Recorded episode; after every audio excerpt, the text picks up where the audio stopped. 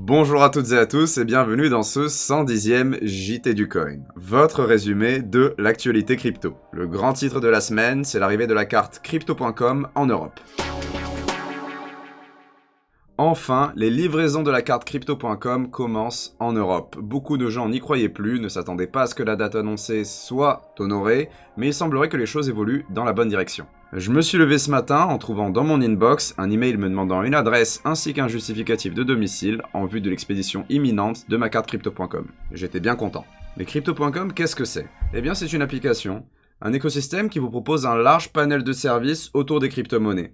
Dans ce même environnement, vous allez pouvoir acheter des crypto-monnaies à la carte bancaire, suivre le cours des crypto-monnaies, utiliser un exchange, faire du lending, emprunter de l'argent et bien plus encore. Mais surtout, vous allez pouvoir commander une carte de paiement. Pas n'importe quelle carte, la carte crypto.com propose un cashback important sur toutes les transactions que vous réalisez avec. Le cashback va de 1 à 5%. Il y a une carte basique qui propose un cashback de 1% et des cartes qui nécessitent de mettre sous séquestre des jetons MCO.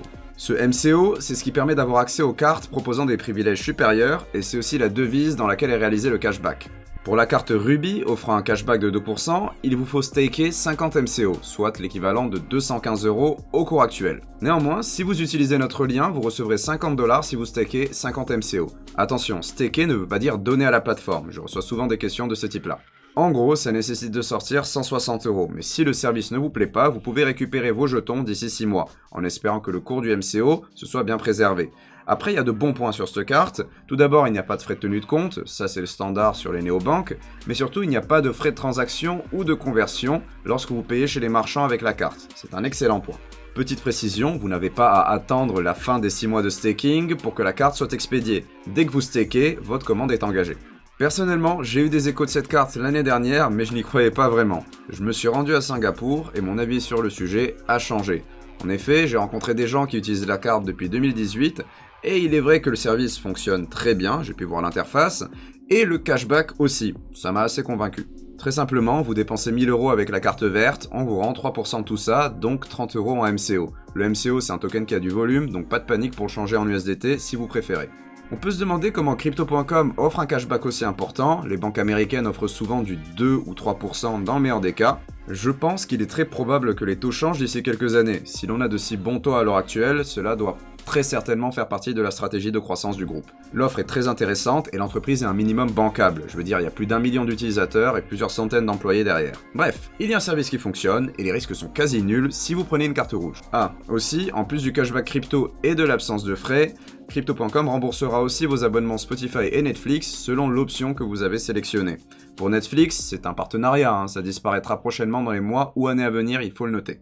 Pour obtenir la carte, c'est très simple, il vous faut utiliser le lien que j'ai laissé sur l'article ou dans la description, installer l'application, faire le KYC, puis déposer des MCO. Pour déposer des MCO, vous pouvez les obtenir sur Binance ou Bitrex, ou bien les acheter sur l'application à la carte bancaire avec des frais corrects. Une fois que vous stackez, vous pouvez procéder à la commande. La demande étant très forte, il y a des chances que vous recevez votre carte en février si vous la commandez aujourd'hui. Pour plus d'informations, je vous invite à consulter l'article qui est en description ou bien mon interview du CEO du projet que j'ai réalisé l'année dernière. Voilà pour crypto.com, faut pas hésiter à me poser des questions en commentaire, j'essaierai d'y répondre. Changement de sujet, parlons de l'ami Craig maintenant. Il s'est embarqué dans un nouveau procès en portant plainte pour diffamation contre un type innocent sur Twitter, tout en mettant sa tête à prix. La haute cour du Royaume-Uni a refusé de traiter l'affaire et c'est donc en Norvège que le procès se tiendra. Bon, euh, l'issue de cette affaire est évidente. Sur les deux dernières années, Craig s'est retrouvé embarqué dans une douzaine de procès et a perdu tous ceux qui ont été jugés. D'ailleurs, on attend toujours la révélation des documents prouvant qu'il est bien propriétaire d'un million de bitcoins et qu'il est le vrai Satoshi Nakamoto. L'attente commence à se faire curieusement longue. Je continue avec un petit point blanchiment. En 2019, ce sont près de 3 milliards de dollars d'origine criminelle qui ont été blanchis sur les plus grandes plateformes selon Chainalysis. D'ailleurs, la moitié de ces fonds sont passés par Binance et Huobi, alors que ces célèbres plateformes imposent un KYC. L'étude nous apprend que 75% de ces fonds sont envoyés sur près d'un millier de comptes qui appartiennent probablement à des courtiers de gré à gré véreux. Ils font office d'opérateurs d'échange entre les criminels et la plateforme. Ce qui est comique, c'est qu'une bonne partie de ces courtiers se retrouvent dans la liste des profils douteux chez Huobi, et pourtant peu d'actions ont été engagées pour les intercepter. Rien de nouveau, la corruption est présente partout, ce n'est qu'un épisode d'une série bien longue. Il se passe beaucoup plus de choses dans le monde traditionnel. C'est l'heure du break. Focus sur la dernière compilation du sondage du coin. On y apprend que vous êtes peu nombreux à déclarer vos crypto-monnaies aux impôts et bien plus encore. Pour en savoir plus, rendez-vous dans la description. Et je voulais vous informer de la sortie de la dernière analyse de crypto locaux. C'est facile à digérer, et dans celle-ci, il étudie les possibilités pour Bitcoin d'atteindre un nouveau pic de valeur pour cette année 2020 qui s'annonce bien chargée. Retrouvez l'article dans la description. Fin de la pause, place au brève. News 1, le PSG lance sa crypto-monnaie. Les supporters peuvent grâce à ce token avoir une influence sur leur équipe préférée. Par contre, rien d'impressionnant, je vous préviens, il ne s'agit que de choix cosmétiques, comme la couleur du prochain maillot.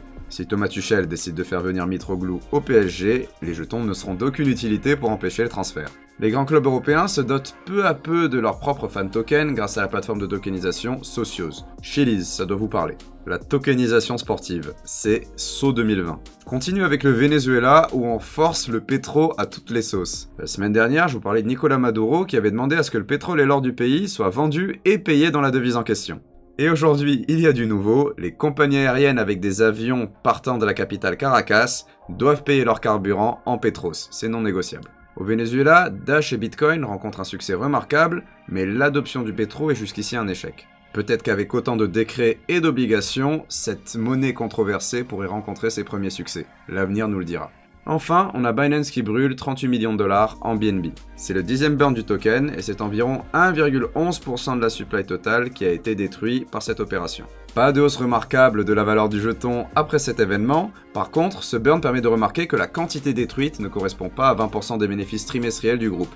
Une subtilité intéressante à relever, le white paper a été modifié discrètement il y a quelques mois. Binance a désormais détruit un total cumulé de 8,37% des BNB.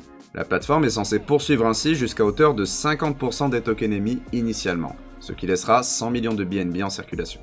C'est la fin de cette édition, n'oubliez pas la description pour tous les liens vers les articles et les pages présentés dans le journal. Je vous donne rendez-vous sur Twitter pour plus d'actions, et lundi pour le prochain JT, cette fois-ci vraiment lundi. Chers coinistes, ne capitulez pas, apprenez chaque jour, et que la crypto soit avec vous.